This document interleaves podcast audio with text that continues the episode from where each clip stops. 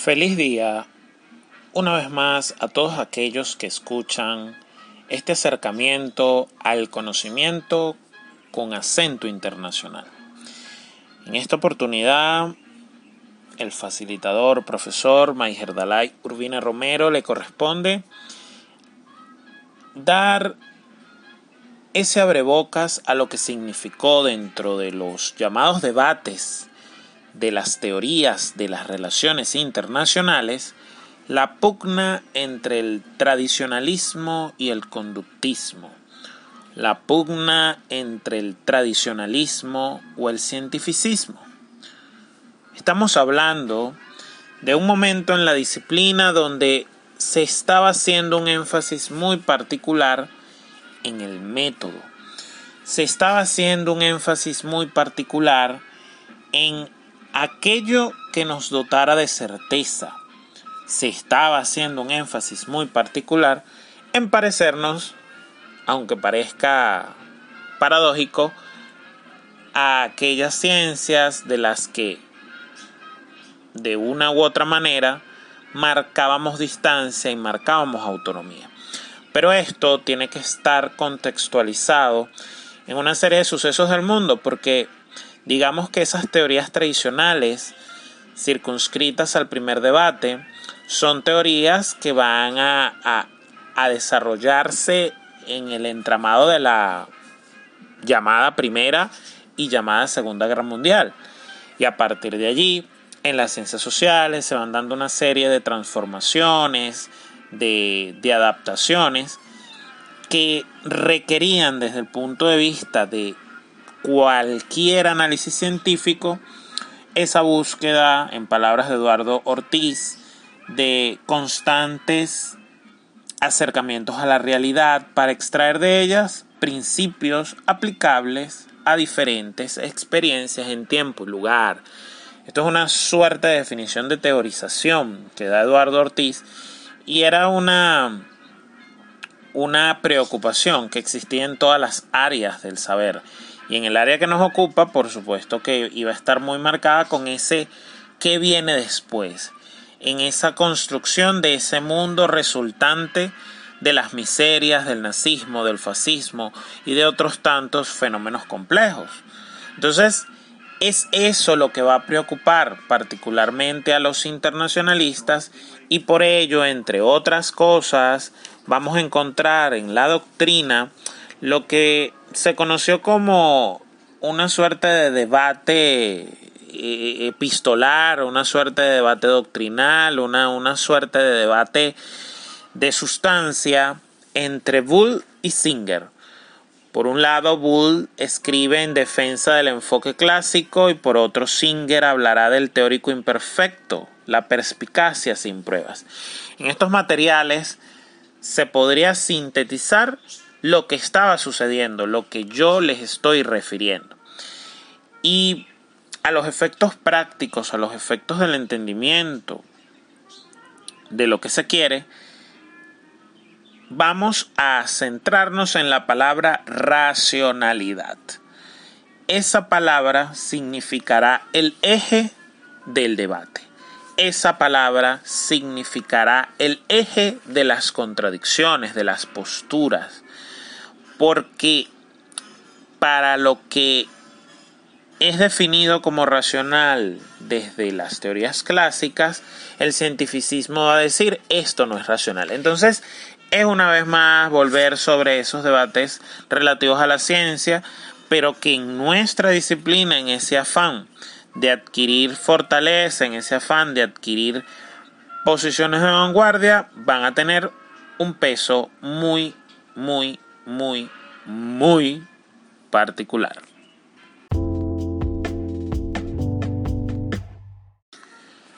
Así las cosas, ustedes se estarán cuestionando sobre qué puntos en específico va a girar esta, esta contradicción. Y por supuesto que va a haber una diferencia de perspectiva respecto de las definiciones, respecto de los problemas de esa realidad internacional, respecto del método, eso allí está claro, es, digamos el norte de todo esto,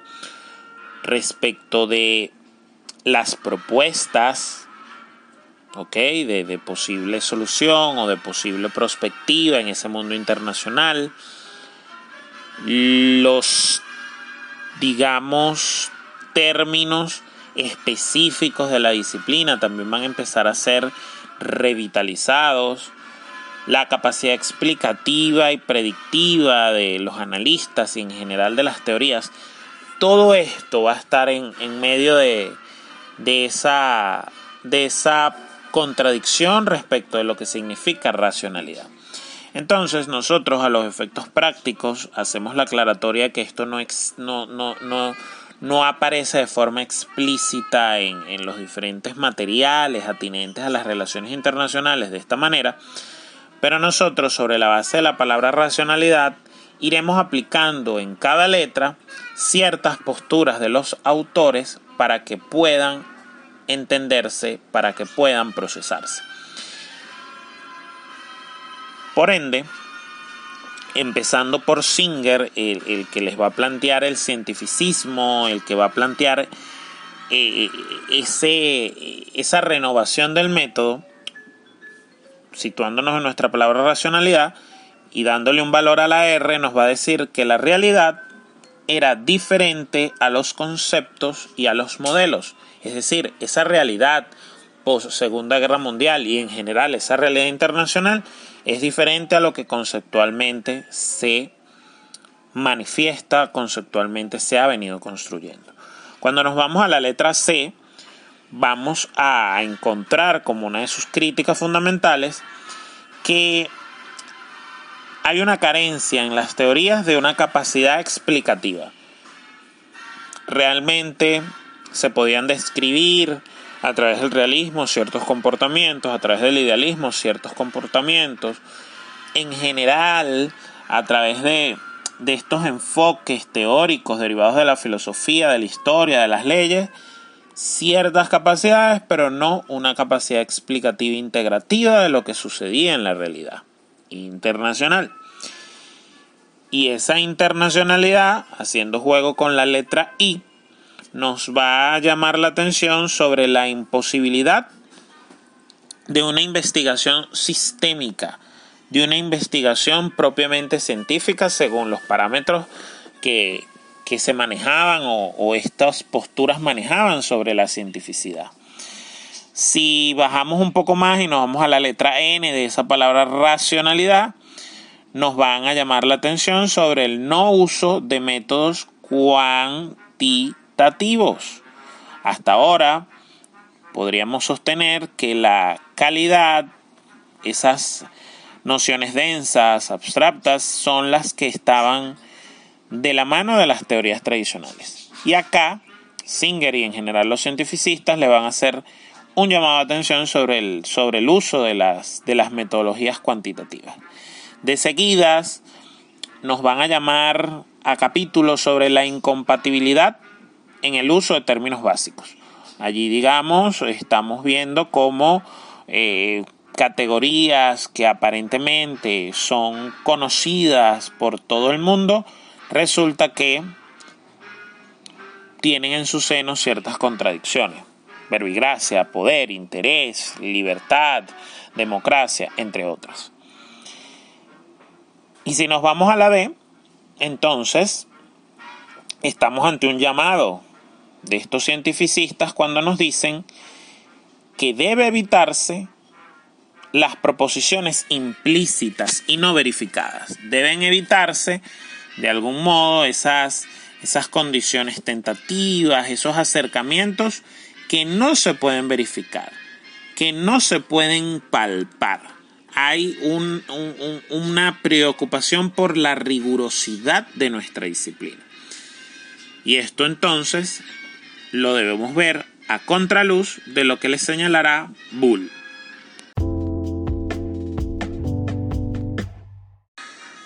¿Y qué es lo que nos va a señalar Bull? Bueno, nos va a decir que si nos estuviéramos centrando igual en la palabra racionalidad y alteramos un poco el orden, desde una primera variable la autocrítica, esa letra A, va a ser insuficiente y hasta cierto punto ingenua. Y esa autocrítica tiene estas características porque los cientificistas, a decir de este autor y en general de los tradicionalistas, cometen un error al separar la historia y la filosofía de las bases de los fenómenos de política exterior, de política internacional. Entonces, no es que se niegue la posibilidad de problemas, pero es una cuestión vacía. Y esa cuestión vacía aludiría también a, a esa crítica o ese sostenimiento de ideas de Bull cuando nos dice que el rigor científico que propugnan los cientificistas realmente se va a centrar en temas periféricos, no se va a centrar en temas realmente del corazón de la disciplina. Insistimos que las palabras exactas están en sus materiales, en los materiales de estos autores, pero a nivel pedagógico es sumamente útil abordarlo de esta forma porque sintetiza las posturas. Por tanto, si seguimos en este desarrollo, los tradicionalistas en esa respuesta nos van a decir que los conceptos clásicos y las perspectivas históricas son las que realmente ayudan en los asuntos sustanciales de la realidad internacional, porque usted no va a poder entender el accionar de un actor específico si no comprende de dónde viene, por qué lo hace, cuáles son sus motivaciones internas, el por qué sus condiciones estructurales, institucionales, esa búsqueda o no de, de, de libertades, de condiciones de básicamente de ese nivel nacional en el análisis, ¿no? Entonces, eh, es una postura que nos van a señalar los tradicionalistas, que de seguida nos van a referir que los modelos, esa intención de trasladar la ciencia internacional a un tubo de ensayo, son irreales y son demasiado generales porque de uno u otro modo terminan siendo manipulados y son perjudiciales. Allí hay una crítica incluso de, cómo han funcionado ciertos modelos, eh, por ejemplo, que va a ser una teoría que a continuación desarrollaremos sobre la toma de decisiones y cómo al, al parecer de los tradicionalistas esto siempre ha estado eh, inmiscuido de, perjuicios, de, de cuestiones, de efectos lesivos. Bien, si seguimos en esta racionalidad que nos marca las posturas de unos y de otros, y nos vamos a la letra L, los tradicionalistas van a señalar que lo lógico o matemáticamente probado, ese énfasis al que hacen los cientificistas, es insuficiente ante la naturaleza de las relaciones internacionales. Y va a ser insuficiente porque las relaciones internacionales son heterogéneas, las, las relaciones internacionales son complejas, son cambiantes, entonces no es eh, em, que solo nos quedemos en la necesidad de pruebas lógicas y en la búsqueda afanosa de pruebas lógicas, sino que resulta que esos procedimientos no son susceptibles de reducir al, punto en el que lo quieren reducir las perspectivas cientificistas. Porque después los tradicionalistas también les van a decir que reconociendo de algún modo que, que nada es perfecto, es posible integrar en un cuerpo de conocimientos coherentes y ordenados el enfoque clásico. Lo que le están diciendo es, epa, no abandones, no abandones esas premisas que, inspiran al, tradicionalismo, no abandones esas posturas filosóficas, no abandones eso de, de donde parte el origen, sino que lo integres en función de las críticas y las realidades y entonces puedes hacer ejercicios, digamos, flexibles. Para entonces también de una manera un poco más enfática señalar que el exceso de medición ha generado distorsiones desde todo punto de vista, un punto de vista histórico. Y aquí un poco más, un poco menos, le, dirían lo que en algún momento fue ciencia, ¿no? Lo que, lo que ciertos seres humanos científicamente eran, eran sostenidos como, como cosas, ciertos sectores también eran sostenidos como cosas. Y así podemos poner varios ejemplos, que palabras más, palabras menos, pues les van a señalar los tradicionalistas.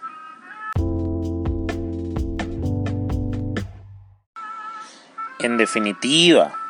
estamos ante una variable, ante una cuestión efervescente en la disciplina donde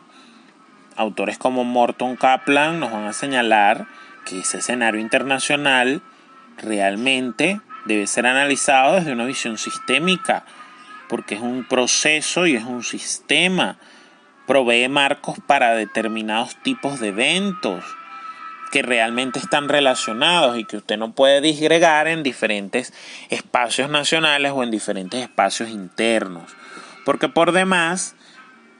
digamos que esta forma de teorizar carecía de, visiones integrativas, pecaba de eurocéntrica, pecaba de, de un excesivo énfasis en, tesis de estado de la naturaleza, en tesis que, que parecían no estar tomando en cuenta un escenario internacional mucho más dinámico de lo que inicialmente podrían haberse preguntado, cuestionado o pudiera haberse pensado. Y toda esta disyuntiva entre cientificistas y, y tradicionalistas es lo que va a permitir que a continuación nosotros empecemos con teorías concretas como la toma de decisiones, teoría de sistemas, teoría de juegos aplicadas a las relaciones internacionales. Porque van a constituir ese desarrollo de lo que se entendió por racionalidad. En tanto que sin duda alguna, cuando se contrastaron a nivel de, del mundo internacional las diferentes posturas, el tradicionalismo salió bastante derrotado y, aunque no abandonado, le dio un espacio bastante amplio a todas estas nociones cuyo énfasis en la racionalidad, en lo certero, en eso que hablábamos al comienzo de, de extraer principios aplicables a experiencias trascendentes en el tiempo, entonces es eso. Es esa trascendencia la que se busca, es esa trascendencia la que impregnará las teorías sucesivas.